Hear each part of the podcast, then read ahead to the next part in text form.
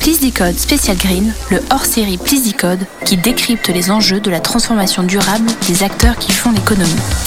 Je pense que 2021 doit être l'année du climat. La COP26 de Glasgow euh, marque encore une nouvelle étape à l'automne. Et aujourd'hui, la biodiversité est, à vrai dire, la richesse de la nature et de l'écosystème. Il y a quatre choses que l'IA sait très bien faire et qui peuvent vraiment aider sur les enjeux climatiques. À l'occasion de cette série spéciale du podcast du BCG, partenaire de la COP26, Guillaume Charlin, directeur général du bureau du BCG à Paris, invite des experts du BCG à nous décrypter les enjeux de cette transformation durable pour les entreprises. Cette semaine, il reçoit Michel Fredo, directeur associé senior et responsable mondial des sujets climat, pour parler des enjeux de la COP26.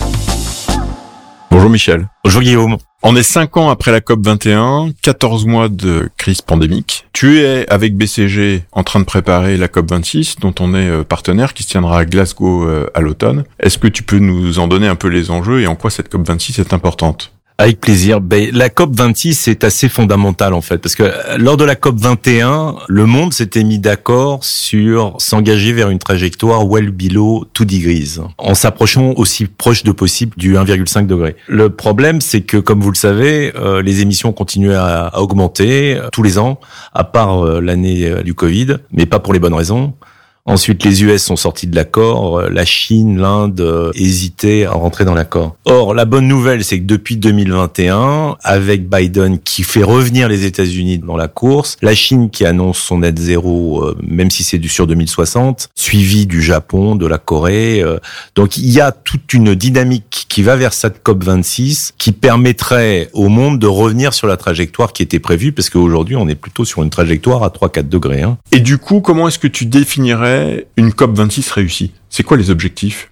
Une COP 26 réussie, c'est une COP déjà où les National Determined Contributions, c'est-à-dire ce que les plans vont proposer par les pays, sont non seulement au bon niveau d'ambition, mais aussi avec euh, les politiques à mettre en place, pas simplement sur des engagements. Politique en termes de prix du carbone, politique en termes de sortie du charbon, de fin de la déforestation, mais aussi en termes des standards de reporting et de la transparence, de manière à pouvoir suivre les actions et leur efficacité. Et enfin, euh, tout ce qui est financement. À la fois financement de la transition, mais aussi financement de l'innovation, de manière à développer tous les leviers dont on va avoir besoin pour vraiment arriver à cette trajectoire de net zéro. Michel, tu es responsable pour BCG du Centre euh, d'action pour le climat. Où en sont les entreprises au niveau mondial dans l'atteinte du net zéro? Au niveau des entreprises au niveau mondial, ce qu'on observe, c'est que ce qui est pour les grandes entreprises en Occident, on a une accélération de la même manière qu'on a l'accélération dans les pays. Si je regarde dans la COP, il y a la partie de l'organisation qui s'occupe de la négociation avec les gouvernements, et puis il y a le High Level Champion qui s'occupe de tout ce qui est non gouvernemental. Et donc c'est lui, c'est Nigel Toppings, avec son équipe, que nous aidons également d'ailleurs, qui a lancé un certain nombre de campagnes net zéro dans une vingtaine de secteurs. Donc on retrouve le ciment, l'acier, mais on retrouve aussi tout ce qui est transport, aérien, shipping, etc. Où il engage les entreprises clés ces secteurs-là au niveau mondial à une trajectoire net zéro avec euh, une vision que quand on a 20-25% de ces entreprises-là dans un secteur donné qui sont un peu les key opinion leaders, qui sont un peu les, les premiers dix ans sur le secteur, s'engagent, ensuite toute l'industrie va basculer. Et là aussi, on voit qu'il y a une accélération dans cette campagne, où on voit de plus en plus d'entreprises s'engager. La question reste, pour être parfaitement transparent, au-delà de l'Europe et des États-Unis maintenant, d'avoir plus d'entreprises de Chine, d'Inde qui s'engagent aussi. Donc au niveau des entreprises, la vague continue à monter, ce qui est bien, ce qui ne veut pas dire que c'est facile. Euh, il y a beaucoup de challenges qu'il va falloir surmonter pour pouvoir y arriver.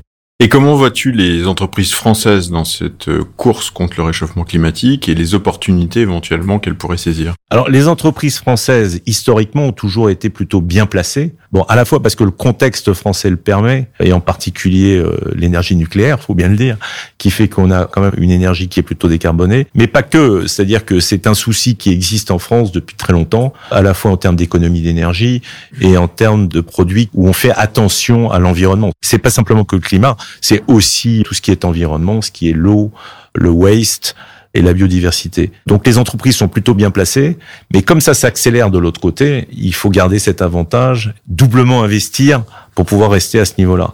Et à ce titre-là, je pense que ce qu'on avait vu quand on avait interviewé, tu te rappelles, les, les, entreprises il y a deux ans, on avait une claire conscience du problème et de la nécessité d'agir, une vraie volonté, avec un certain nombre d'entreprises françaises qui avançaient déjà de façon très claire sur le sujet. Je pense que cette dynamique est là, mais qu'il y a quand même un risque de se faire dépasser par d'autres, alors qu'il y a en même temps une opportunité majeure de faire des champions mondiaux de la transition énergétique et de la transition écologique. Et quels sont les défis que rencontrent les dirigeants pour atteindre ce net zéro?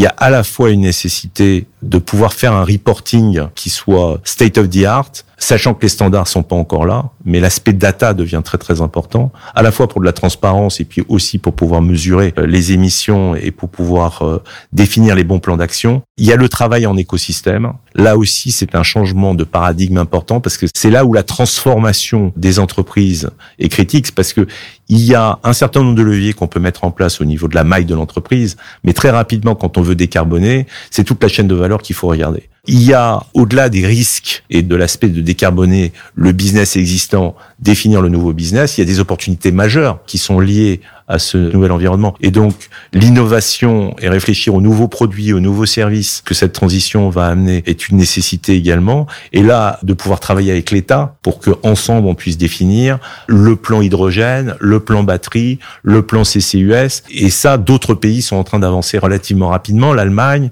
Mais comme d'habitude, ensuite, il faut mettre les moyens et il faut s'assurer qu'on les met jusqu'au bout face à des géants qui vont pas hésiter. Je rappelle, hein, c'est 1000 milliards que Biden va mettre sur la table pour décarboner l'industrie américaine.